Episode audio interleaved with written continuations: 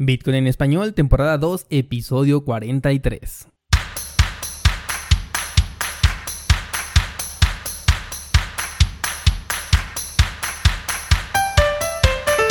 Bienvenido, esto es Bitcoin en español, el podcast donde hablamos de criptomonedas, tecnología, cadenas de bloques y por supuesto Bitcoin. Esta semana, como no podría ser de otra forma, vamos a hablar de Libra, la nueva criptomoneda de Facebook, pero primero vamos a los avisos parroquiales. Tenemos nueva zona de contacto en lotterybitcoin.com diagonal contacto. Puedes hacer cualquier pregunta relacionada y con gusto te la voy a responder ya sea por correo o bien al principio de estos episodios del podcast.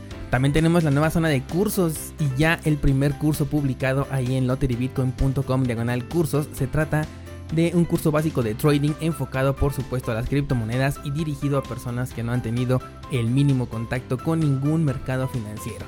En este curso te voy a hablar sobre los pilares esenciales del trading de manera completamente gratuita. Señores, estamos en el episodio número 44 y esto me tiene muy contento porque representa que tenemos ya un año publicando estos programas. Yo sé que ha habido algunas semanas en las que no he podido realizar el podcast, pero aquí seguimos y espero que me acompañen durante mucho tiempo más. Por eso es que tenemos un nuevo intro y un nuevo formato aquí en Bitcoin en español. Ahora sí vámonos con Libra, el nombre de la nueva criptomoneda de Facebook que en un principio se llamaba Global.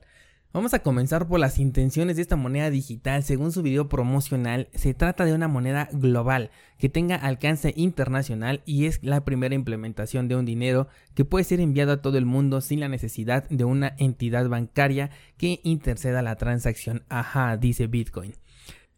Esto es muy relacionado con servicios que ya existen en China, por ejemplo WeChat, en donde ya es posible realizar justamente esto, por lo que en principio no es la primera red social que busca hacerlo, vamos a aclararlo, pero sí es la entidad más grande que lo intenta hasta el momento.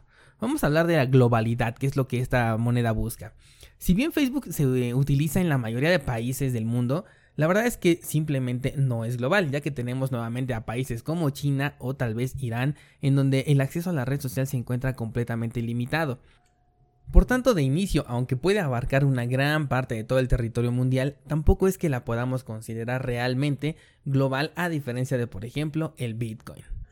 Por otro lado, en el white paper me brincan demasiado algunos términos. Vamos a estipular primeramente que no existe un estándar de lo que podemos llamar criptomoneda como tal. Sin embargo, vamos a tomar a la primera implementación como el ejemplo de lo que realmente busca ser una criptomoneda, o sea, estamos hablando de Bitcoin. De inicio, la moneda de Facebook no va a utilizar una blockchain, o sea, sí va a tener bloques, pero no son estos los que se van a almacenar como datos de información, sino únicamente va a guardar estados de la cadena, no así bloques de cadena, por lo que desde aquí podríamos descalificarla como una criptomoneda como tal. Pero bueno, supongamos que le pasamos esta característica, ¿ok? Después tenemos el entorno descentralizado. Por supuesto que no esperábamos que Facebook, que Mark Zuckerberg, creara un entorno libre para su moneda digital. Por el contrario, los nuevos validadores son elegidos y aunque cada uno de ellos tiene técnicamente un porcentaje de participación y este no puede ser alterado, la verdad es que esto pertenece más a un previo acuerdo que a un consenso de carácter participativo. Por lo que en apariencia se tiene un control sobre los validadores, aquellos que fueron estratégicamente puestos en este lugar, por otro lado, la moneda no puede ser minada, se van a emitir cuantos toques correspondan a una Libra Reserve, o sea, un fondo de reserva que va a respaldar uno a uno cada moneda digital en circulación. Esto ya lo hemos visto en muchas otras circunstancias, como por ejemplo Tether. Pero no es un dinero que solamente se quede ahí almacenado, es un dinero de reserva, pero a su vez Facebook lo puede utilizar para invertir en fondos de inversión de bajo riesgo y entre comillas la palabra bajo riesgo con el cual Facebook puede obtener además ganancias que seguramente van a representar el incremento en la emisión de tokens según la demanda de esta moneda. Vámonos con el precio. El precio va a ser estable, como también no podría ser de otra forma. Obviamente no queremos ver a nuestras tías decir que ya no les alcanza para comprar su sticker favorito porque el valor del Libra cayó, ¿verdad? Entonces, sí, el valor de Libra va a ser estable y sí, con todas las implicaciones y dificultades que representa tener una moneda estable, aún así, esta será la forma en la que va a trabajar esta moneda de Facebook. Entonces, ¿qué tenemos? Tenemos una moneda respaldada en un fondo de inversión diversificado en diferentes activos que son de aparente riesgo bajo. Es una moneda completamente centralizada en un grupo elegido de grandes inversionistas que tiene un alcance impresionante pero no así global. Bien, ahora que ya definimos lo que realmente es la criptomoneda, hay que ver lo que ellos dicen que es. Y es que por curioso que suene, el white paper contradice muchas de las cosas que está diciendo ahí mismo, y se cuelga mucho de la moda de las criptomonedas. Yo no sé si esto es para tratar de aparentar que se está modernizando y que se está abriendo paso dentro del criptomundo, o bien es para despistar a los gobiernos centrales, lo cual no creo que logre hacer, y hacerlos creer que la competencia es contra Bitcoin cuando realmente es contra los bancos y gobiernos. Son ellos realmente los que se tienen que preocupar y a lo mejor servicios como PayPal, como Western Union, como MoneyGram, incluso algunos de estos participantes ya están en colaboración directa con lo que es Facebook y su criptomoneda Libra, por supuesto porque ellos también ya vieron el potencial que tiene y el peligro que les representa. Ahora bien, el documento señala una y otra vez que se trata de una moneda descentralizada, lo cual es súper claro que no lo es.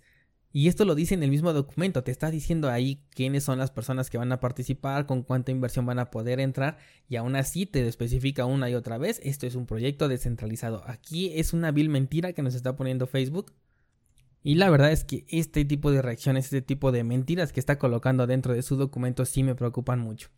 Pero bueno, el mismo documento señala en diversas ocasiones que se trata de tecnología cripto, cuando, si nos basamos en las bases que Bitcoin estableció como primera cripto, incumple muchas de ellas como el respaldo, la adquisición de valor, la centralización, la emisión arbitraria, la cadena de bloques y por supuesto el ente que está detrás de ello, que en este caso es Facebook.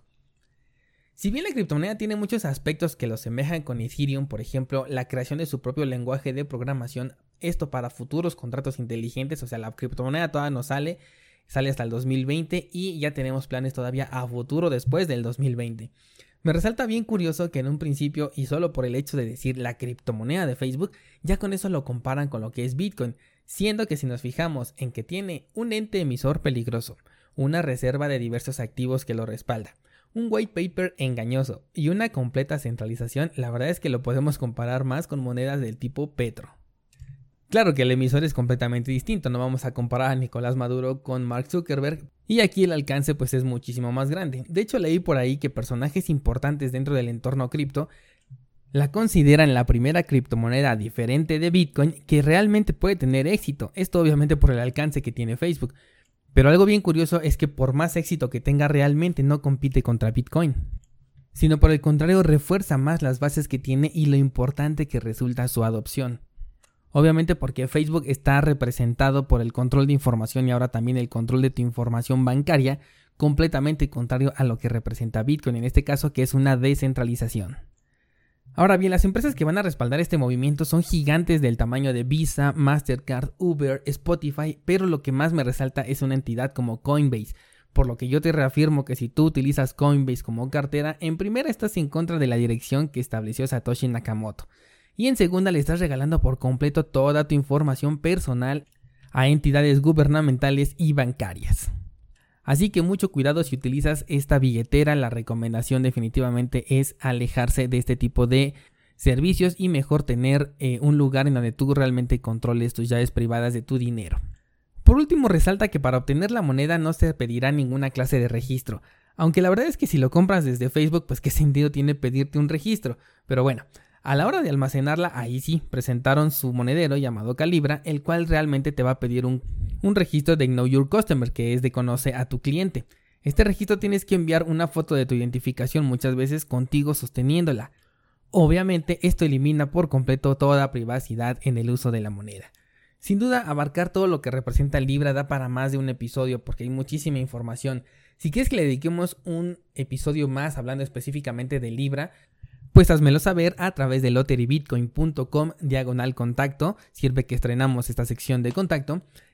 De cualquier forma, estoy seguro que va a seguir saliendo más información que merezca la pena ser compartida en este programa. La criptomoneda, como ya dijimos, tiene planes de salir para el 2020. Muchas cosas pueden cambiar para ese entonces. De hecho, por ahí ya hay un, eh, una queja del gobierno que no quieren que saque esta moneda. Pero bueno, esto lo podríamos platicar en otras circunstancias.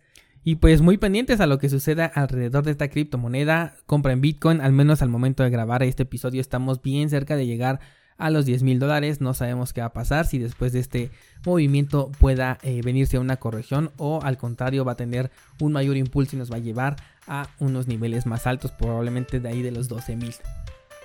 Les dejo una comparativa entre Bitcoin y Libra allí en el blog de lotterybitcoin.com para que pasen a ver las diferencias sustanciales entre ambas monedas. Y también allí en la página ya va a haber una sección dedicada exclusivamente al podcast en donde si hablamos aquí de algún recurso que merezca ser compartido a través de algún enlace o que yo te esté recomendando alguna herramienta, yo ahí te voy a poner los enlaces en las notas de cada uno de los programas a partir de este episodio. Ya lo puedes encontrar allí en la página de lotterybitcoin.com. Yo soy Daniel Vargas, nos escuchamos la próxima semana. Muchas gracias por acompañarme todo este año. Saludos a España, que ya vi que son los que más me escuchan a través del servicio de iTunes.